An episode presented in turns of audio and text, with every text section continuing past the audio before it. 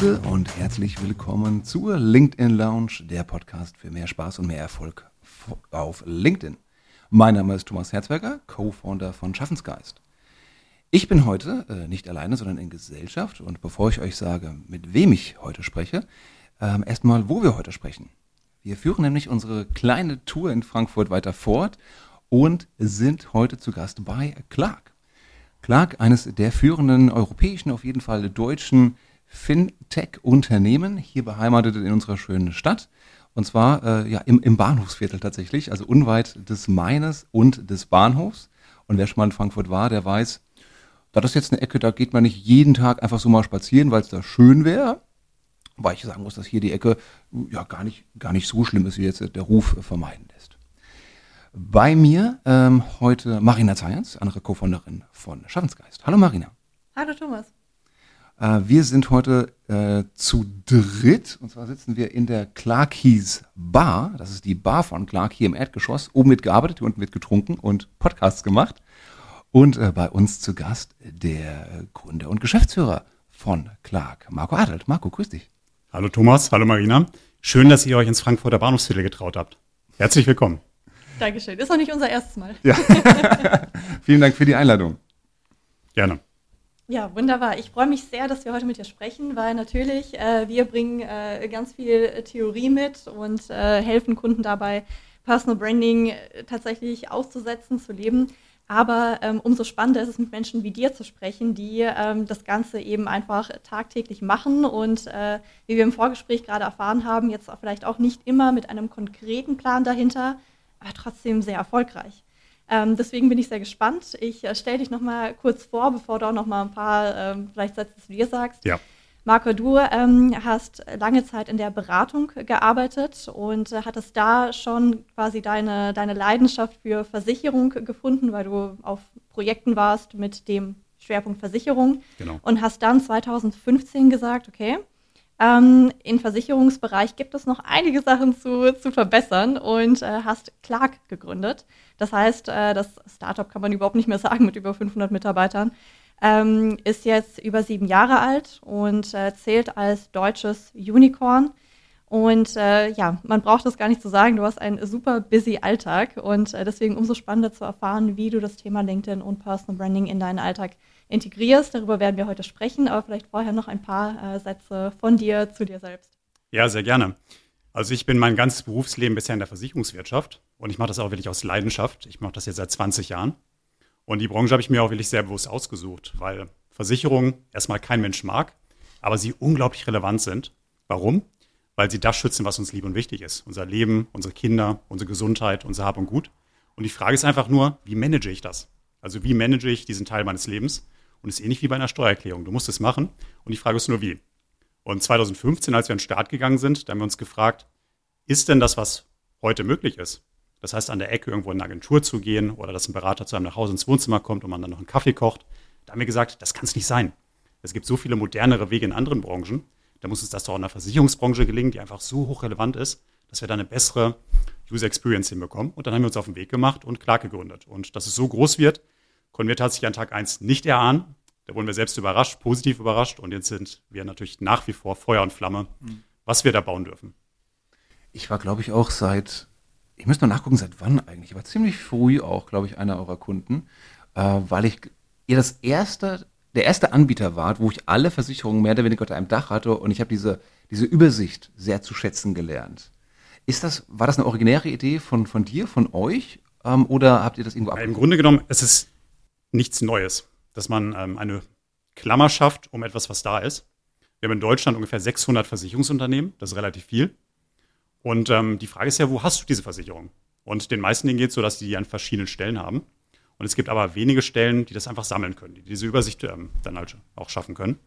Und der Standardfall ist in Deutschland, dass du halt einen Vertreter hast. Und der Name, der sagt es ja schon, ein Vertreter eines Versicherungsunternehmens. Mhm. Das heißt, mhm. der repräsentiert das eine Versicherungsunternehmen und die Frage ist ja, ob du alles bei einem Versicherungsunternehmen haben solltest. Das ist in Deutschland gang und gäbe. Und wir sind aber bewusst unabhängig. Das heißt, es ist uns ganz wichtig, es ist unsere DNA, dass wir nicht verheiratet sind mit einem Versicherer, sondern in Deutschland allein kooperieren mit 180 Versicherern und damit natürlich auch eine Unabhängigkeit haben wollen, wen wir unseren Usern empfehlen. Mhm. Und das ist bei uns ein ganz elementarer Baustein, dass wir erstmal alles einsammeln, was der Kunde hat. Und dann natürlich auch die Freiheit haben wollen, dass wir sagen, es gibt vielleicht auch Optionen, es gibt Alternativen, die besser sind. Und äh, dann nehmen wir uns auch die Freiheit und sagen, dass wir euch das dann vorschlagen als User. Ja. Auf die Gefahr hin, dass ich jetzt auch so ein bisschen äh, unbezahlte Werbung mache, aber ich habe tatsächlich äh, von Clark erfahren vor, ähm, also äh, schon länger, einfach weil man in der Frankfurter Bubble, in der Startup-Szene, wenn man da unterwegs ist, sowieso nicht an Ort vorbeikommt. Aber dann wurde ich nochmal dran erinnert, im Podcast Betreutes Fühlen, ähm, weil die ähm, auch euch erwähnt hatten. Und dann bin ich auf eure Plattform gegangen habe mir das Ganze angeschaut und war überrascht, wie unfassbar schnell das geht. Und ich so, hä? Wie, wie kann das sein? Also glich fast schon so ein bisschen Zauberei. Ähm, also sehr, sehr cooles Produkt, aber darum soll es heute gar nicht gehen, sondern wir wollen natürlich über dich sprechen und um deine Personal Brand. Und ähm, Achso, es geht gar nicht um die Bar. Es geht nicht um die Bar. Ah, später. Okay, gut. Kommen wir, wir später noch dazu. Wir kommen später dazu. Dafür bist du verantwortlich Ja, dann. machen wir das. Clarkies Bar. ähm, nee, das, äh, warum wir hier sind, ist natürlich, wir wollen erfahren, wie bist du mit dem Thema Personal Branding gestartet? Äh, wie bist du mit LinkedIn gestartet? Äh, wie Mhm. war so deine Reise? War das von Anfang an sehr, sehr äh, geplant und sehr strategisch? Äh, oder bist du da quasi so ein bisschen rein, reingehüpft? Äh, nimm uns mal mit zu den Anfängen. Ich habe das tatsächlich nie vorgehabt, eine Personal Brand zu bauen. Also heute, wo wir auch zusammensitzen hier an der Bar im Clarkies, auch da habe ich es nicht vor, eine Personal Brand zu bauen. Es ist einfach mit passiert. Und ähm, gerade weil du auch nach der Plattform fragst, LinkedIn, ich war ein Early Adopter von Zing, damals als es noch OpenBC hieß, 2005 im Studium. Und ähm, für mich war es mehr oder weniger ein Adressbuch, dass ich auch gesehen habe, die Geburtstage, die sind da und wenn ich mal einen Kontakt gesucht habe und da die Kontaktdaten brauchte, dafür habe ich es genutzt, viele Jahre. Eher passiv, muss ich sagen. Ist einfach so mitgelaufen. Und hat auch dann fast zehn Jahre gedauert, bis ich dann zu LinkedIn gekommen bin. Und LinkedIn habe ich dann noch ähnlich genutzt. Eher auch eher als Adressbuch und ähm, eher passiv. Ist dann so mitgelaufen. Und ich habe bewusst äh, nochmal nachgeschaut als Vorbereitung zu dem Podcast heute. Was waren denn meine Posts bei LinkedIn? So vor Ja. sechs, sieben Jahren. Und ähm, das waren so die ersten Anfänge. Da habe ich eher aus dem Bauch raus dann was über die Firma gepostet. Rekrutierung, Stellen, die wir gesucht haben, Stellen, die offen waren, aber auch Meilensteine, mal eine Finanzierungsrunde oder eine Partnerschaft, die wir gemacht haben. Und das waren so die ersten Posts, aber ganz unregelmäßig, auch wenn ich mir heute das Layout, das Wording anschaue, die Art, wie Texte geschrieben sind, eher aus dem Bauch raus und aus der Laune raus. Ähm, die Reichweiten, die waren natürlich auch noch sehr überschaubar. Und äh, das habe ich dann ein paar Jahre gemacht. Und ähm, das habe ich gemacht bis vor zwei Jahren. Und bei uns im Team, im Marketing-Team, da gibt es die Christine vom Beckrad, die Chrissy. Und äh, die hat sich mit uns hingesetzt und mal gefragt, was wollt ihr denn da überhaupt? Was wollt ihr überhaupt bei LinkedIn machen? Und das war das erste Mal, dass wir uns überhaupt strukturiert mit dem Thema auseinandergesetzt haben. Und äh, das waren mehrere Punkte, die wir uns strukturiert angeschaut haben. Aber auch da war noch kein Ziel, dass wir eine Personal Brand bauen, sondern erstmal strukturierter mit dem Medium umzugehen. Und was dann in zwei Jahren bei rausgekommen ist, können wir gleich mal schauen. Cool. An der Stelle schon mal äh, Shoutout und Respekt an Chrissy. Ich mag immer Leute, die äh, Social Media Plattformen hinterfragen und sagen, ja, du bist nicht hier, um das einfach mal zu nutzen, sondern was machst du da? Weil sonst kannst du natürlich mit Social Media immer auch sehr viel Zeit verschwenden. Ähm, das heißt, man muss immer schauen, wie nutze ich die Plattform, damit das mein Netzwerk ist und nicht, dass ich quasi das Netzwerk, äh, das Werkzeug der Plattform werde. Mhm. Von daher äh, schon mal, ja, sehr guter Start. Ähm, wie ist es dann weitergegangen? Ähm, ihr habt euch hingesetzt, habt gesagt, okay, was, was mache ich eigentlich hier, was will ich hier und äh, wie ging es dann weiter? Ja, erstmal mit der Bestandsaufnahme, dass wir geschaut haben, wer ist denn eigentlich deine Zielgruppe? Und ähm, dann haben wir mal ganz nüchtern geschaut, wer ist denn heute in deinem Netzwerk? Und das wissen wir alle, was passiert. Äh, Das Netzwerk ist auch dafür ursächlich, was du dann in der Timeline angezeigt bekommst, weil es ein Content, der ausgespielt wird. Und der war bei mir nicht wahllos. Natürlich das Netzwerk, das ich dann über Jahre aufgebaut habe. Natürlich hat das reflektiert, was dann auch ausgespielt wurde. Aber es war trotzdem nicht systematisch. Also es war eher zufällig entstanden.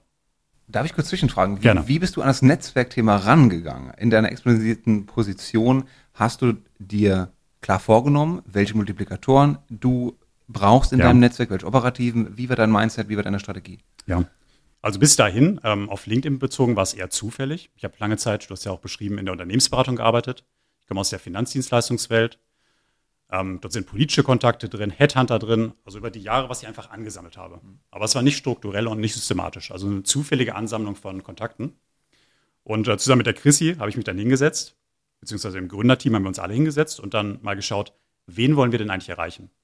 Und es war bei mir einfach ganz klar, ähm, in meinem konkreten Fall ist einmal die Versicherungswelt, die Entscheider. Und das zweite ist, ähm, oder sind äh, junge Menschen, denen ich was mit auf den Weg geben möchte, nämlich genau das, was mir geholfen hat. Also ich komme aus dem Arbeiterhaushalt und äh, mir haben ein paar Punkte sehr geholfen, dass ich überhaupt die Chance hatte, Karriere zu machen. Und das ist bei mir einfach eine Herzensangelegenheit, dass ich das anderen Menschen mit auf den Weg geben möchte. Also das sind die beiden Zielgruppen, die ich habe. Insbesondere aber natürlich die Versicherungswirtschaft, da verdiene ich mein Geld. Mhm. Und da die Entscheider. Und das war vor zwei Jahren, dass ich mir bewusst die Frage gestellt habe, wen habe ich denn heute in meinem Netzwerk und wen hätte ich gerne in meinem Netzwerk? Mhm. Und dann bei diesem konkreten Punkt, dann habe ich eine Liste gemacht, eine große Excel-Liste. Da habe ich mal alle Versicherer aufgenommen. Gestartet, ich hatte es eingangs erwähnt, es gibt 600 Versicherer in Deutschland. Es gibt aber auch Vertriebe, es gibt andere Dienstleister, es gibt Rechtsanwälte, es gibt Verbände. Also ganz viele Stakeholder, die sich einfach in dieser Branche tummeln. Und da habe ich gesagt, wer ist das denn? Mhm. Und ähm, wo bei diesen Stakeholdern tummeln sich Menschen, die ich spannend finde? Mhm. Und da habe ich dann systematisch damit angefangen zu sagen, wer interessiert mich, wer sollte in meinem Netzwerk sein? Und dann damit angefangen, dieses Netzwerk systematisch auszubauen. Sehr cool. Cool. Das feiere ich auch total. Wir haben äh, vor kurzem eine Folge gehabt zum Thema Netzwerken ja. und hatten da drei Netzwerke unterschieden. Und das dritte Netzwerk, das strategische Netzwerk, ist genau das, was die meisten Menschen vernachlässigen, weil es ungemütlich ist und äh, weil es sich halt nicht so natürlich ergibt. Äh, das sind halt nicht die Kontakte, die man einfach ansammelt das über stimmt. die Jahre, sondern da muss man sich halt wirklich mal ein bisschen hinsetzen und überlegen, wen möchte ich erreichen. Ähm, wie ging es dann weiter? Also du hattest äh, diese lange, lange Liste. Ja. Wie ging es dann weiter? Ja, dass ich sukzessive damit angefangen habe, diese Kontakte anzusprechen. Und das ist wirklich ein Prozess. Das ist jetzt zwei Jahre her. Und ich kann gar nicht sagen, dafür müsste ich in meinen Account schauen, wie viele neue Kontakte ich gewonnen habe. Aber ich muss sagen, ähm, die Kontakte, die ich in den letzten zwei Jahren dazu gewonnen habe, die haben einfach massiv dazu geführt, dass ich eine andere Qualität in meiner Timeline habe. Mhm. Ich bekomme andere Posts ausgespielt. Ich bekomme auch spannendere Posts ausgespielt. Und vielleicht kommen wir auch später noch zu. Für mich ist dann LinkedIn, wenn ich es dann zwischendurch mal aufrufe, auch keine Last oder eine Arbeit, sondern für mich ist eher eine, eine Ablenkung, weil ich weiß, das ist relevanter Content und ist auch in den letzten zwei Jahren erst so relevant geworden, mhm. weil ich weiß, da posten Menschen, das sind die Top-Entscheider meiner Branche. Mhm. Die posten was, die liken was und deswegen ist auch das, was mir angezeigt wird, dann einfach sehr relevant. Aber das war ein Prozess. Bleibt dieses Wissen dann auf LinkedIn oder kannst du es auch mit in die reale Welt übersetzen, dass du dich auch mit manchen Leuten triffst, dass du dich austauscht, man kann ja auch digital sein, aber kannst du von diesem Wissen, was sich in deiner Timeline versammelt, dann auch was mitnehmen und für dich nutzen? Ähm, das wird hybrid. Also es findet natürlich erstmal ganz viel auf LinkedIn statt. Und ich merke es aber immer wieder, was ich auf LinkedIn poste, was ich von mir teile, was ich über die Firma teile, es hat eine Reichweite. Mhm. Und wenn ich ähm, Versicherer besuche, wenn ich auf Messen bin, äh, wenn mich Bewerber ansprechen, ich merke einfach, das wirkt. Diese Botschaften, die bleiben in den Köpfen hängen. Ich werde angesprochen auf Bilder, ich werde angesprochen auf Nachrichten. Mhm. Also es wirkt, es bleibt in den Köpfen hängen. Mhm. Und das ist ja das Spannende. Ne? Das haben wir auch letzte Woche öfter bei Kunden gesagt. Das sind diese Effekte, die man gar nicht richtig messen kann. Abseits der Klicks, abseits der Interaktion, das sind dann wirklich, wenn Menschen auf dich zukommen, auf einer Messe oder auf einem Event und sagen, Mensch, ich habe neulich deinen Beitrag gesehen. Ähm, das ist natürlich ganz fantastisch aber man kriegt es halt erst mit, wenn man die Leute wirklich mal trifft. Stimmt. Ja. ja. Und wie ging es dann weiter? Wir haben uns natürlich auch noch die Frage gestellt, was will ich dort denn eigentlich erreichen? Das waren dann sehr individuelle Gründe, aber wir mussten uns natürlich erstmal überlegen, bevor wir dann auch zu dem Content gekommen sind, zu der Frequenz und so weiter, was will ich dort denn überhaupt auf der Plattform? Mhm. Nachdem er erstmal festgestellt war oder definiert war, wen will ich erreichen, dann also was will ich dort erreichen? Da kann es auch zum Beispiel die Reichweite sein, das kann natürlich auch eine Awareness sein zu meiner Person, zu uns als Company. Das kann das Thema Rekrutierung sein, also es können unterschiedlichste Themen sein. Aber erstmal, was möchte ich dort erreichen? Konkretes Ziel sich zu setzen. Mhm. Und dann wird es ziemlich spannend. Wofür will ich eigentlich stehen? Bevor man sich überhaupt Gedanken macht, für den ersten Post, für das erste Bild, was man dort absetzt, wie will ich denn dort eigentlich wahrgenommen werden? Wofür will ich stehen in diesem Netzwerk? Und das ist schon eine Überleitung, eher unbewusst. Also wir haben nie gesagt, ich baue da jetzt eine Personal Brand auf. Aber es ist natürlich, wenn du dich in dem Augenblick entscheidest, wer ist deine Zielgruppe? Bei welchen Menschen willst du in die Köpfe? welche Menschen willst du erreichen? Wenn du dir dann überlegst, mit welchem Themen soll die dich wahrnehmen, wie sollen die dich vor allen Dingen auch wahrnehmen als Mensch, in deiner Sprache, in deiner Kommunikation, natürlich baust du dann eine Personal Brand auf. Mhm. Bewusst oder unbewusst. Ja. Das gefällt mir total, dass du das so sagst, weil ähm, Personal Branding ist an vielen Stellen auch einfach intuitiv. Also wirklich zu überlegen, wofür möchte ich stehen. Daraus leiten sich natürlich die Zielgruppen ab, die man erreichen möchte. Daraus leiten sich die Themen ab, die man regelmäßig bespielt. Ähm, und ich finde das sehr schön, weil bei dir sieht man das auch richtig. Also zum einen hast du das Thema Recruiting angesprochen. Da erinnere ich mich an einen Post, der bei mir sehr hängen geblieben ist. Ähm, das war mit äh, einer Recruiterin, die ihr eingestellt hattet. Und dann ein Jahr später habt ihr sie gefeiert, ein schönes Bild gemacht und gesagt, hey, du bist jetzt ein Jahr dabei. Du hast so und so viele äh. Clarkies äh, quasi rekrutiert. und ähm, Stimmt, über 100. Über 100, mhm. also wirklich viele Menschen. Und äh, diese Person dann öffentlich zu feiern, Das ist ein tolles Zeichen für Employer Brand, das ist ein tolles Zeichen für Kultur. Ähm, die Recruiterin wird sich total gefreut haben, weil das natürlich eine auch noch öffentliche Wertschätzung ist. Ähm, das finde ich total cool. Und auf der anderen Seite sieht man bei dir zum Beispiel äh, auch an der Stelle einen Tipp, ähm, du hattest das anfangs erwähnt, ähm, Arbeiterkind und ähm, natürlich gibt es viele Sachen, die man dann einfach auf dem Weg irgendwie von anderen Menschen lernen kann, um trotzdem irgendwie seinen Weg zu machen, weil dazu brauchen wir nicht sprechen, die Startbedingungen sind schwieriger. Und da mhm. hast du einen, äh, den Performance-Podcast äh, quasi äh, aufgesetzt und interviewst da regelmäßig Menschen. Und auch sowas postest du. Ne? Also du stehst wirklich, ja, für das Thema Clark, für erfolgreiche Gründung, für Versicherung und gleichzeitig eben auch für dieses persönlichere Thema, wodurch Menschen sicherlich auch noch mal mehr mit dir bonden, weil die sehen, okay, das ist nicht nur der erfolgreiche Gründer, der, den man, also den man so in der realen Welt gar nicht trifft und der ist zu weit weg, sondern nee, das ist ein realer Mensch mit einer Geschichte dahinter. Und das finde ich beim Personal Branding so schön, das hast du intuitiv so richtig gemacht, eben zu sagen, ja, ich bin eine Person ähm, und ich zeige mich auch und auf der anderen Seite, ja, bin ich der Gründer mit einem starken Unternehmen. Und äh, das finde ich äh, sehr, sehr spannend. Stimmt, und das sind auch genau die zwei Punkte, die einfach die Eckpfeiler sind von meiner LinkedIn-Strategie, wenn es überhaupt eine Strategie ist, ich denke schon, aber erstmal von meinem LinkedIn-Auftritt. Natürlich einerseits, was ich über Clark erzähle, über die Versicherungswelt erzähle. Natürlich will ich da einen Impact haben, ich will da gestalten, sonst sind wir Clark nicht gegründet. Aber auf der anderen Seite ist es für mich noch viel wichtiger. Das überlebt ja auch Clark, das ist äh, größer als Clark, weil es einfach meine Herzensangelegenheit ist aber da vermischt das auch schnell, der persönliche Aufstieg. Und das ist nicht mein persönlicher Aufstieg. Ähm, der hat auch Spaß gemacht und da bin ich echt froh, dass ich die Chance dazu hatte. Aber du hast ja schon einige Posts angesprochen. Ich spreche viel darüber und das ist auch mein Performance-Podcast, dass ich über andere Menschen spreche, bei Clark oder auch außerhalb von Clark, wie die aufgestiegen sind. Und ich will da einfach andere Menschen Mut machen, dass der Aufstieg möglich ist. Der ist sehr vielschichtig. Das sind viele Gründe, die einfach zum Aufstieg führen können. Und das ist ja auch die Frage, was ist denn Aufstieg? Ein Aufsteigen zu was? was ist überhaupt Erfolg? Das ist ja sehr individuell bei jedem.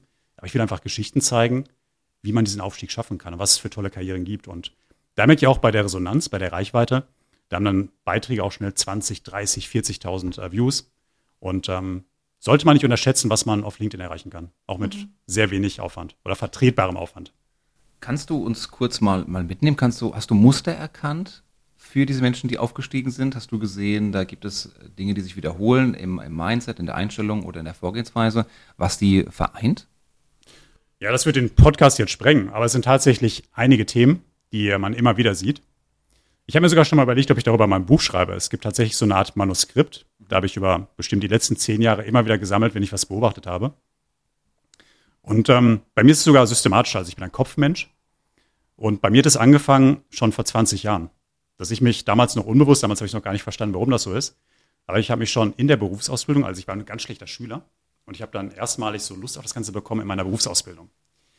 Und in der Berufsausbildung habe ich mich dann schon gefragt, da waren Menschen, die waren definitiv smarter als ich. Wo ich auch gesehen habe, denen ist das leichter gefallen, denen, ähm, waren schlauer. Und ähm, da habe ich gesehen, warum schaffen die es denn trotzdem nicht? Also warum bleiben die im Mittelfeld stecken? Da habe ich es auch im Studium gemerkt, dann im Stipendium bei der Adenauer Stiftung gemerkt, ähm, später bei der Doktorarbeit gemerkt, andere Doktoranden oder auch in der Unternehmensberatung, ähm, andere Menschen, die smart waren, aber die dann trotzdem im Mittelfeld stecken geblieben sind. Mhm. Und ich habe mir irgendwann die Frage gestellt, das ist jetzt viele Jahre her, warum bleiben denn manche Menschen im Mittelfeld stecken? Und das ist jetzt gar nicht äh, negativ gemeint. Und warum schaffen es nur so wenige, zu diesen Top 5% aufzusteigen? Und da habe ich schon ein Muster erkannt. Äh, ein paar kann ich ja mal rausgreifen, sonst wird es, wie gesagt, den Rahmen sprengen. Sehr gerne. Das fängt bei den allermeisten Menschen schon an der Startlinie an. Warum? weil die meisten Menschen sich kein Ziel setzen. Und ähm, da war ich selbst baff, als ich mir dann auch mal die Statistik angeschaut habe. Da kann ja jeder mal schätzen, wie viele Deutsche setzen sich eigentlich Ziele, persönliche Ziele. Äh, abgesehen von Neujahrsvorsätzen würde ich sagen 10 Prozent. Das sind 4 Prozent. Und da muss man auch klar differenzieren, was ein Wunsch und was ein Ziel. Also der typische Neujahrswunsch, ich will mehr Sport machen, ich will abnehmen, das ist ein Wunsch. Mhm. Aber das ist kein Ziel. Und Ziel ist wirklich was sehr Konkretes. Und äh, Ziele setzen sich die allerwenigsten. Und da gibt es eine ganz tolle Studie oder eine Beobachtung aus Amerika, die ist schon viele Jahre alt, aber trotzdem, ich finde es immer noch klasse.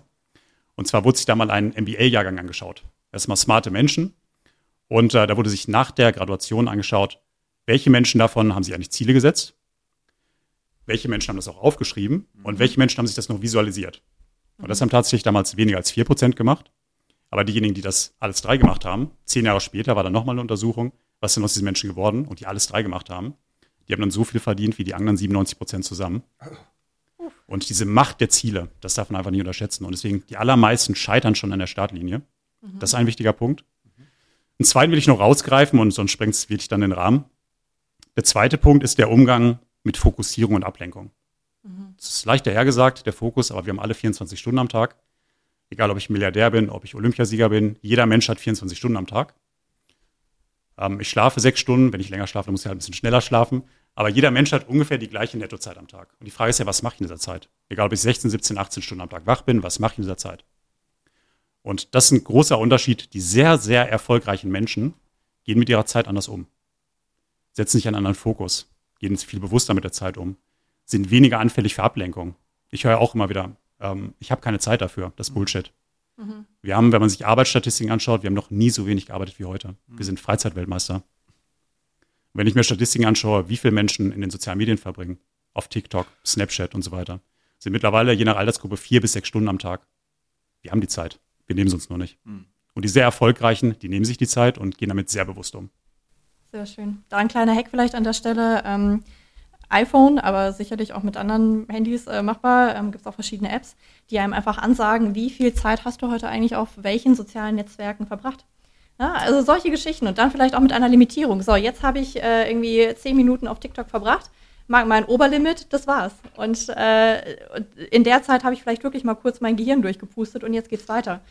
Ähm, also ein sehr, allein schon zwei super, super wichtige Sachen und deswegen steht äh, bei Personal Branding auch Zielsetzung ganz am Anfang zu überlegen, was will ich damit. Oh ja. Und wenn Kunden kommen und sagen, ich möchte eine Sichtbarkeit, dann zählt das nicht. Weil Sichtbarkeit allein ist ist, also hat keinen Wert an sich, sondern man muss auch wissen, was mache ich denn dann mit dieser Sichtbarkeit und wie, wie nutze ich das strategisch.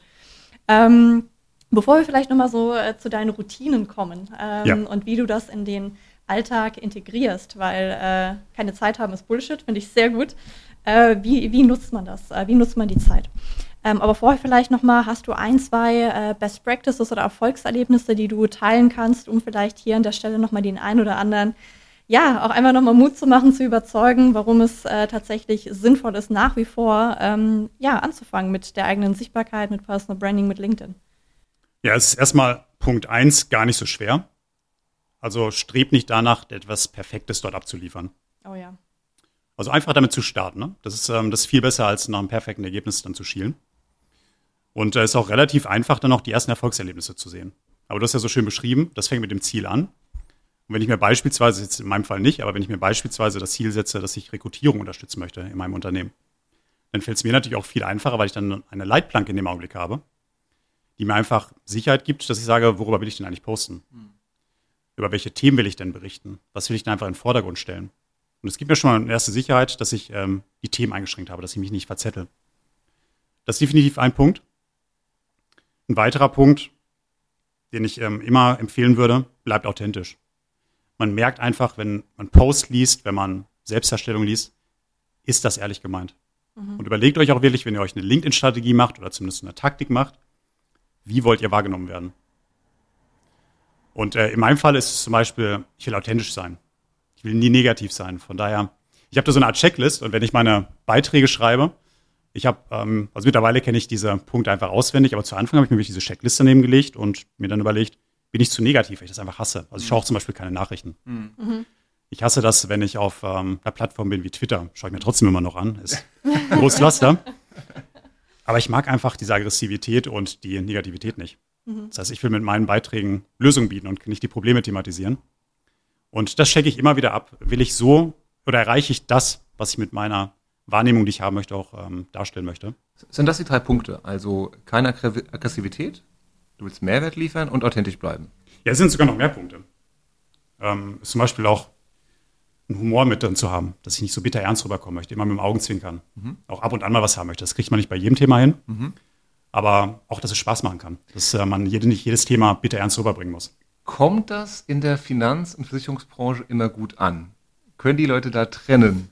Gerade von einem äh, Geschäftsführer, wenn er mal etwas satirisch, ironisch meint?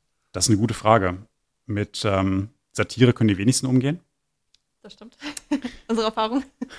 Aber ähm, ich habe natürlich auch viele Freiheiten. Ich lebe in einer Branche, die ist erzkonservativ, ja. Wenn ich beim Versicherer arbeiten würde, wenn ich ein Versicherervorstand wäre, dann könnte es sein, dass mein Auftritt etwas anders aussehen würde. Ich weiß es nicht, aber es könnte sein. Und als Gründer und Vorstand von Clark habe ich natürlich auch eine Freiheit, dass ich an der Speerspitze eines digitalen Wandels stehe. Und per se mit meiner Rolle, jetzt nicht weil ich Marco bin, sondern weil ich der Kopf dieser Gruppe bin, Kopf des Startups bin, habe ich natürlich auch die Erwartungshaltung oder zumindest überrascht es Menschen nicht, wenn ich natürlich auch progressiv und modern auftrete. Wenn ich Turnschuhe anhabe, überrascht einem Menschen das weniger, als wenn jetzt ein Allianzvorstand Turnschuhe an hätte. Mhm. Und auch in der Sprache, in dem Auftritt, ähm, wird jetzt ein lockerer Auftritt weniger überraschen als beim Allianzvorstand.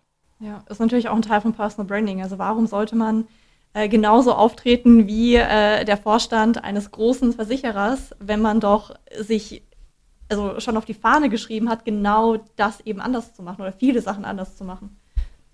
Richtig. Es, es muss zu dir passen. Ja, genau, es passt ja auch zu dir und es passt zur Company. Also um nochmal um das aufzugreifen, das Bild hier. Wir sitzen hier in einem barähnlichen Raum, umgeben von der Playstation, umgeben vom Kicker. Wir dürften gerade kurz bei euch in der offenen Küche sein, äh, mit tollen Sitzgelegenheiten, mit einem Kaffeeautomat, mit, mit Leckereien und so weiter. Also da stimmt ja der Eindruck von A bis Z, was das Unternehmen und dann du an der Speerspitze äh, ausdrücken möchtest in ja. der Außenwahrnehmung. Ist noch ein ganz entscheidender Punkt, was mir auch ganz wichtig ist, das, was man auf LinkedIn sieht. Das ist meine Post, die Bilder, die man sieht, das ist keine Rolle. Also ich bin privat auch genauso. Also ihr werdet dort auch Bilder sehen. Da bin ich relativ offen, das weiß ich auch. Ihr werdet auch Bilder sehen vom Kind von mir. Oder sogar von beiden sind da, glaube ich, Bilder drin. Von meiner Frau ist da ein Bild drin. Mhm. Ich teile nicht viel privat, das ist relativ selten, aber ich bin schon offen damit. Das sieht man immer mal wieder, ist vielleicht so beigestreut, fünf Prozent der Beiträge, die beschäftigen sich mit meinem Privatleben. Und mir ist aber ganz entscheidend wichtig, dass wie ich dort auftrete, dass das genau einfach das darstellt, wie ich bin. Mhm. Einfach nahbar und auch ähm, in der Art bescheiden. Und äh, ihr habt mich heute hier besucht und ich habe zum Beispiel nie ein Einzelbüro gehabt. Das heißt, ich sitze direkt im Großraum. Jeder Mensch kann mich ansprechen. Ich bin sehr nahbar in dem, wie ich denke.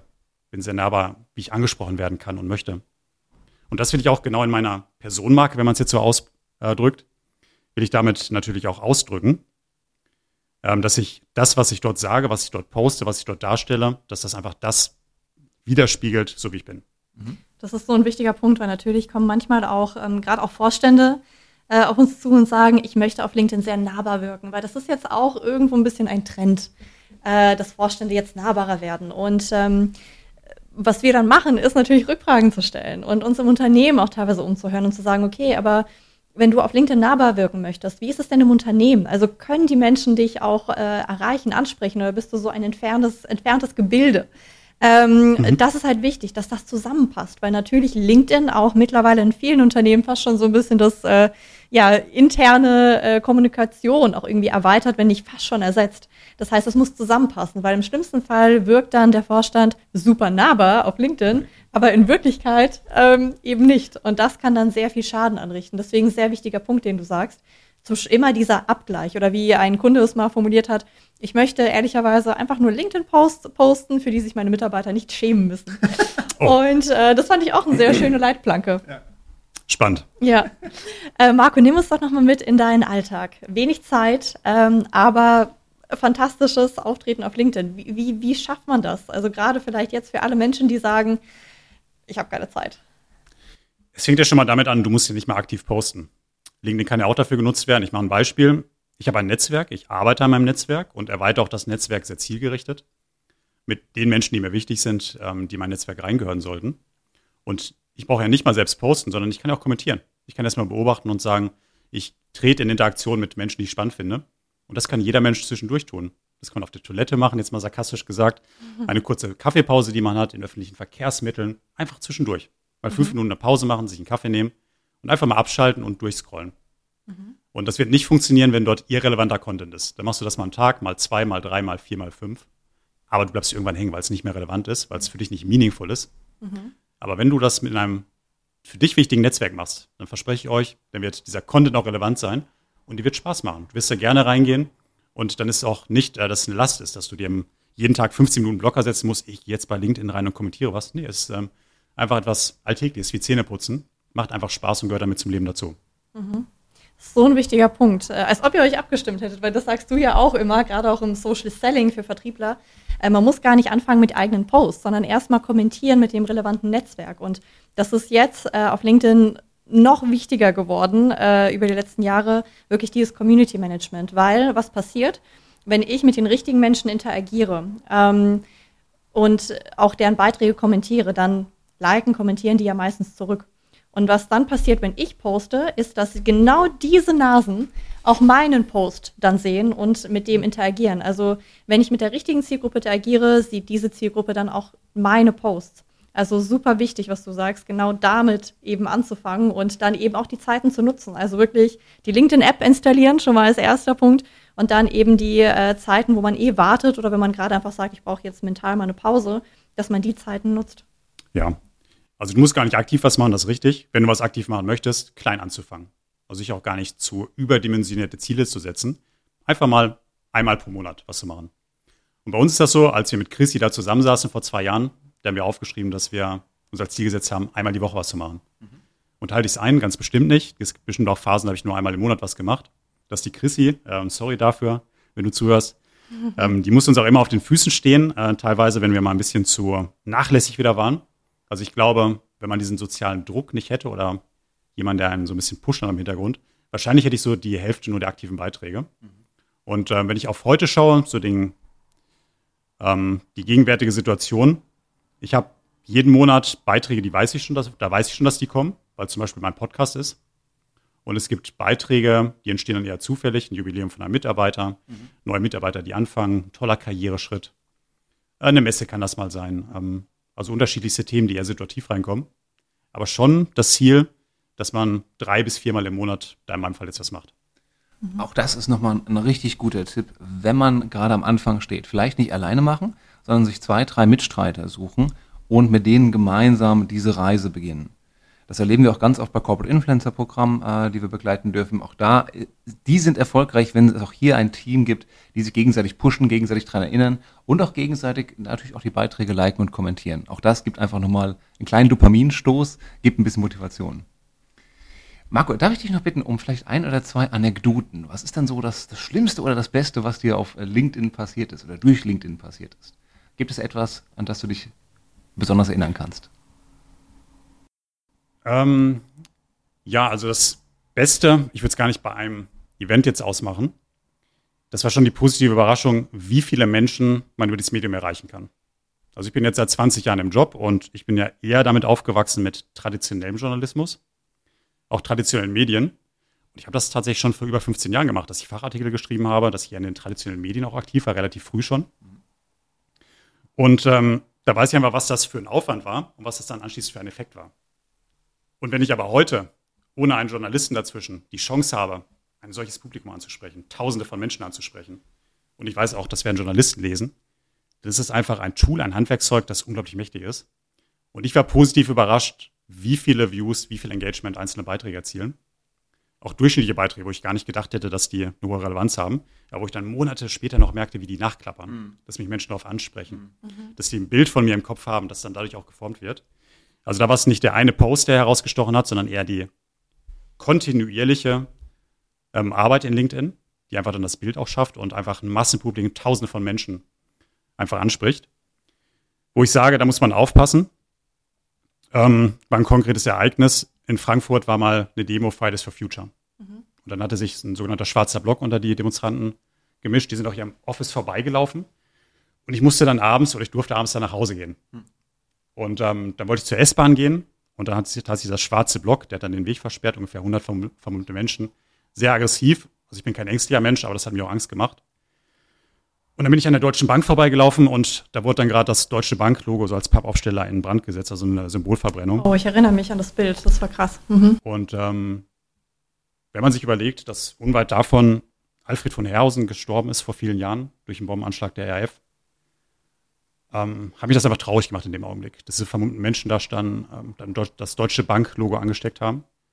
Darüber habe ich gepostet, weil ich einfach diese Gewalt einfach so verteufel. Mhm ist mir auch ganz egal, ob die Gewalt von links kommt, von rechts kommt. Ich hasse einfach Gewalt. Mhm.